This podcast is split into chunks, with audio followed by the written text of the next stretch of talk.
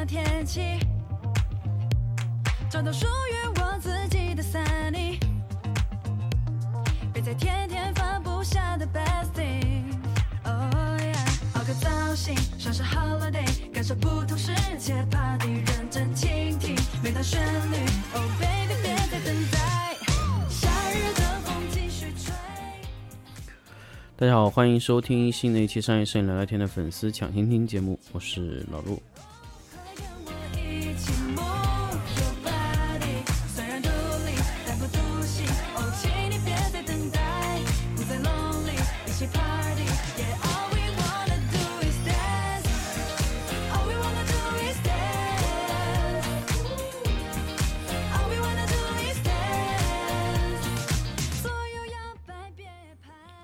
欢迎大家继续收听新的一期商业摄影聊聊天，我是老陆。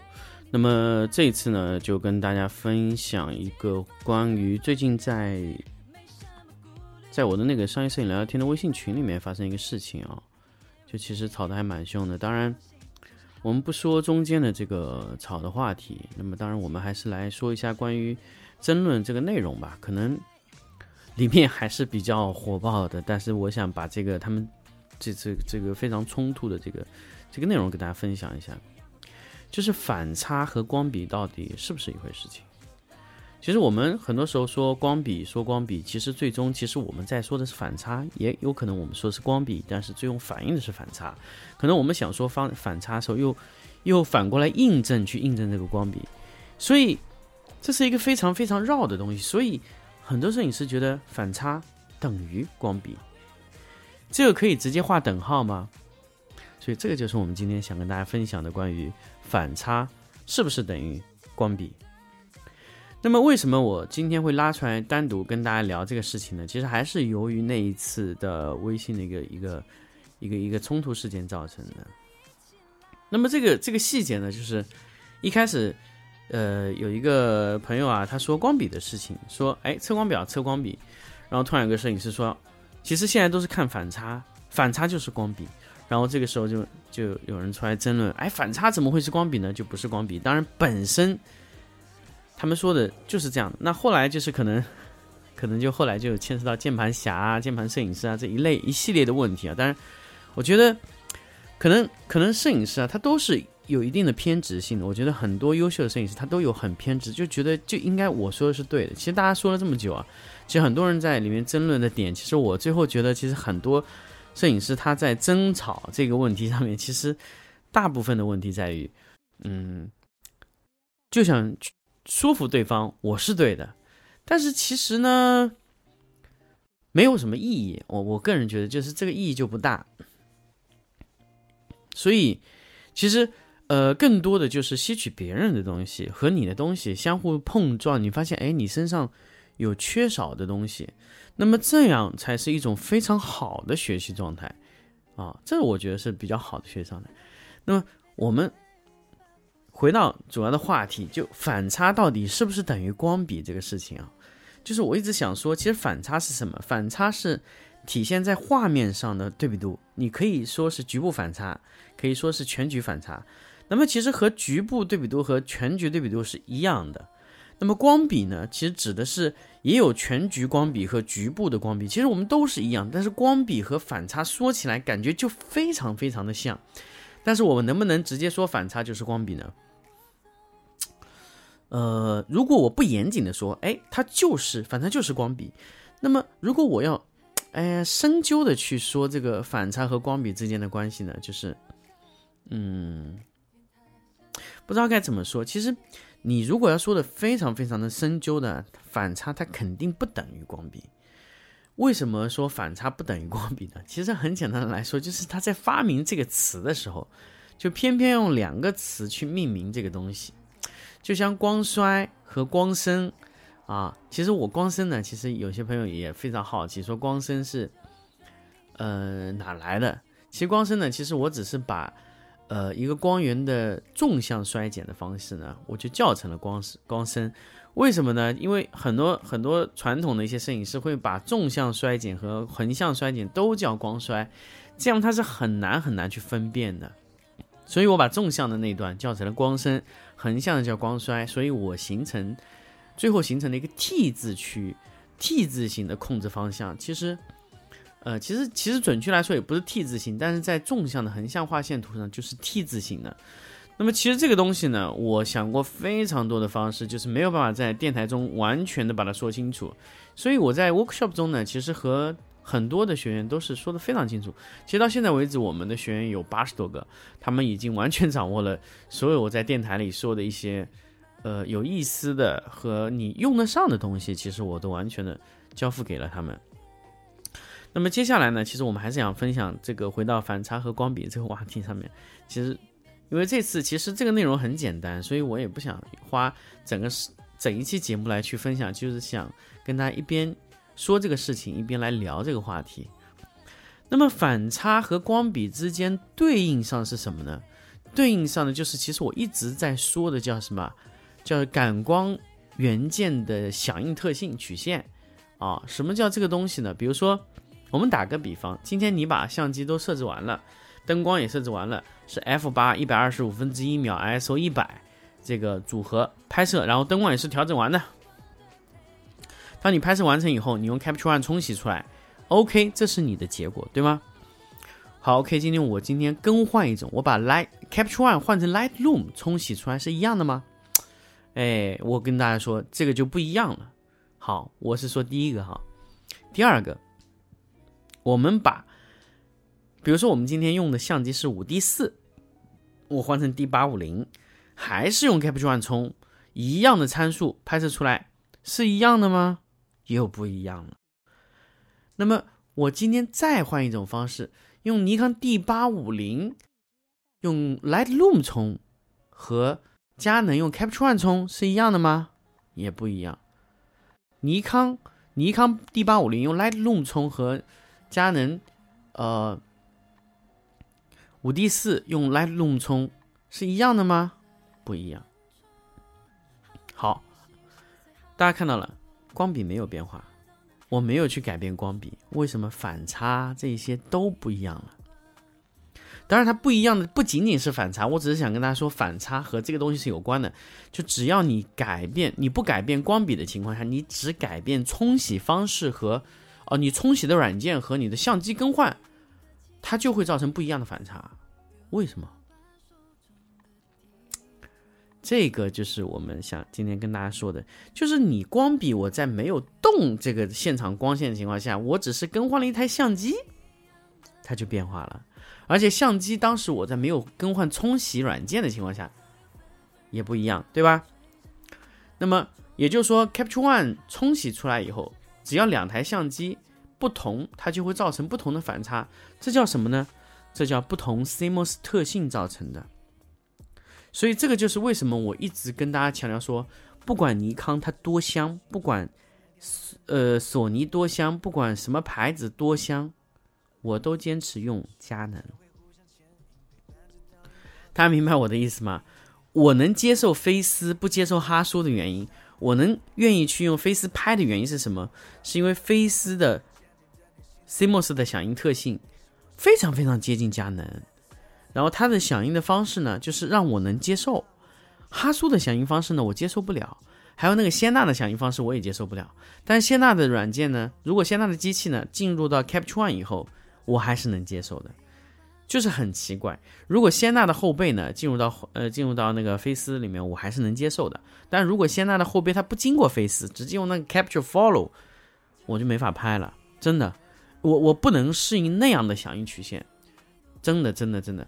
而且我好像我发现我周围的所有的摄影师也都没有办法适应这个 Capture Follow 那个软件的响应，就仙娜那个那个软件，因为它整体使用起来的感觉很灰。为什么呢？呃，如果你是一个仙纳的传统的仙纳摄影师，你用线性响应，或者说你稍微用点反差响应的话，也是 OK 的。你你会觉得很舒服，对吗？你会觉得很爽用起来。但是我们不行。我们用佳能这种浓郁过来的，就是没有经历过这种胶片时代的，它是没有办法接受那种这么淡的味道的。所以我基本上现在碰到的所有的摄影师，他都接受不了那个现在的 Capture Follow 那个 CMOS 的响应特性，他觉得拍起来很难受，很不舒服。好，这个就是我们现在在使用这个呃不同的相机造成不同的响应特性，这叫什么呢？这叫 CMOS 或者说 CCD 的呃感光特性造成不同，所以会造成完全不一样的反差感觉，这是造成的。第二个呢，其实大家用的更多，就同一台相机在不同的软件里面冲洗，就会得到不同的效果。比如说 Capture One 冲洗、Lightroom 冲洗、ACR 冲洗都会不一样。但 ACR 和 Lightroom 是比较接近，因为它其实两个内核差不多，嗯、一个公司的嘛，能差多远？其他嘛就是 DPP 呀、还有那个尼康的那个叫什么 Capture NX 啊，还是什么？还有仙娜的呃那个叫什么 Capture Follow，然后哈苏的那个叫什么 Focus 软件。那么这几种软件合到一起，你觉得它能冲出一样的图片吗？显然是不能的啊。所以我们现在其实，呃，很多厂家像像佳能的只能冲他自己，尼康的也只能冲他自己，菲斯的当然可以冲别人的。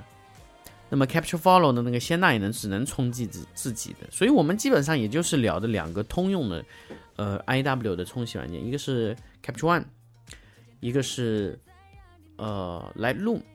Lightroom 呢，其实我觉得它冲洗的效果并不是我喜欢的特性，还有它的 ICC 的控制响应也非常不理想，所以我到现在为止啊，我现在几乎只用了 Capture One，包括我今年开始也购买了全呃正版的 Capture One，所以可能用了这么多年的呃破解版以后，那终于其实还是一方面呢，就觉得用了这么多年 Capture One。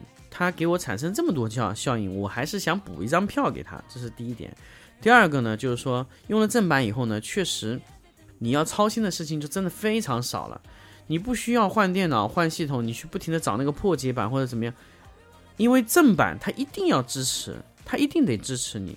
所以不管到什么时候、什么地方、什么平台，你一定能找到你想需要的软件。所以你在找软件这个问题上，真的解决了非常非常多的问题。什么有问题啊，有故障啊，而且你还可以给 Capture One 的售后客服去咨询你碰到的问题，因为你买的是正版，你是可以去让他帮你解决问题的，这是一点。第二个呢，就是说，呃。冲洗软件不同会造成不同的效果，所以其实这个这个大家来说呢，就是说你反差和光比对应上，中间还要乘以两个基数，大家知道吗？如果你的光比是 a，那么你的反差是 b。你要说光比和反差是直接对应上的，中间还要乘上两个固定的系数。第一就是胶片，我们不叫胶片，我们叫感光材料的响应特性，这是第一个。第二个呢，就是冲洗方式，啊，冲洗方式我们反正现在我这样说比较准确啊，我特别特别，因为我发现我现在，呃，做节目啊，大家听去的时候都会特别特别的抠字眼，所以我觉得现在说话说任何的这种知识或者说下概念的时候，我一定要下的非常准确，就是说你在去做这个东西的时候，你一定要第一个就是。感光材料的响应特性，也就是说，你不管是胶片也好，你不管是数码 CMOS、CCD 也好，都成为感光材料。感光材料的响应特性，第二个就是冲洗方式。冲洗方式呢，一种是数码的冲洗方式，比如说你用 Capture One，你用呃 Lightroom 或者其他的这种原厂的冲洗软件，还有一种呢就是。化学冲洗，那就是胶片的这种显影方式。你不用不同的显影液、不同的显影时间、不同的冲洗的模式，比如说洗多久啊，反差控制怎么样啊，这种叫冲洗方式不同，都会影响反差。所以，嗯，数码类的冲洗啊，其实它的反差控制还是比较简单的，化学类就很难。所以，呃，你用什么相机，感光特性是什么，就是你你的。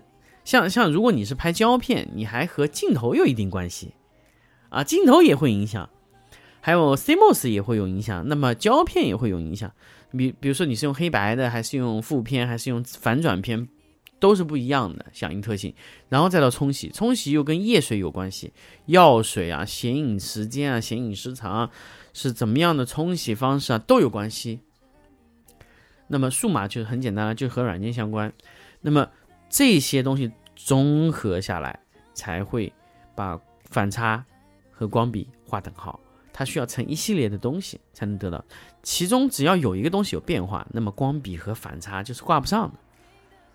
比如说你在 A 相机用 B 冲洗方式和 A 相机用 C 冲洗方式是不可能一样的啊，那它的反差不可能是一样的，所以同样的光比会形成不同的反差，同一个反差也也需要配合不同的光比啊。它经过不同的冲洗方式就会是这样，所以现在一直以来说，我说不要用测光表，不要用测光表，不要用测光表的原因，就是因为现在 CMOS 的响应它是不是特别特别的精确的，所以为什么测光表里面会给你去做非常非常多的那种相机的矫正方式，包括胶片的想矫矫矫正方式啊，它就是为了完全的匹配到你所有的感光材料。因为，因为，因为测光表是个非常非常愚蠢的东西，啊，它不聪明。我跟他说，我为什么说它愚蠢啊？这个愚蠢要加问号，因为它只能比较客观的给到你数据。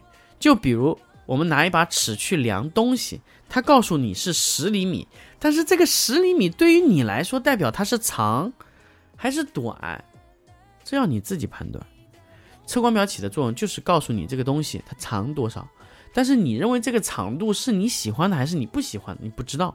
但是测光表和尺不一样，如果你认为这样的十厘米是你看上去比较舒服的十厘米，你可以把十厘米啊人为的缩短一点点，或者说加长一点点。比如说，你让你的测量的量程人为的全部减掉 delta e 等于负零点三，那么你所有的测量方式都会偏亮零点三。这个就是你在不同的参数上，你可以自己去控制的。所以我一般比较喜欢在我的呃测光表上去增加一个 delta 值，这样整体使用起来呢是比较方便的。好，呃，那么这一期呢就跟大家分享到这里，我们下期再见。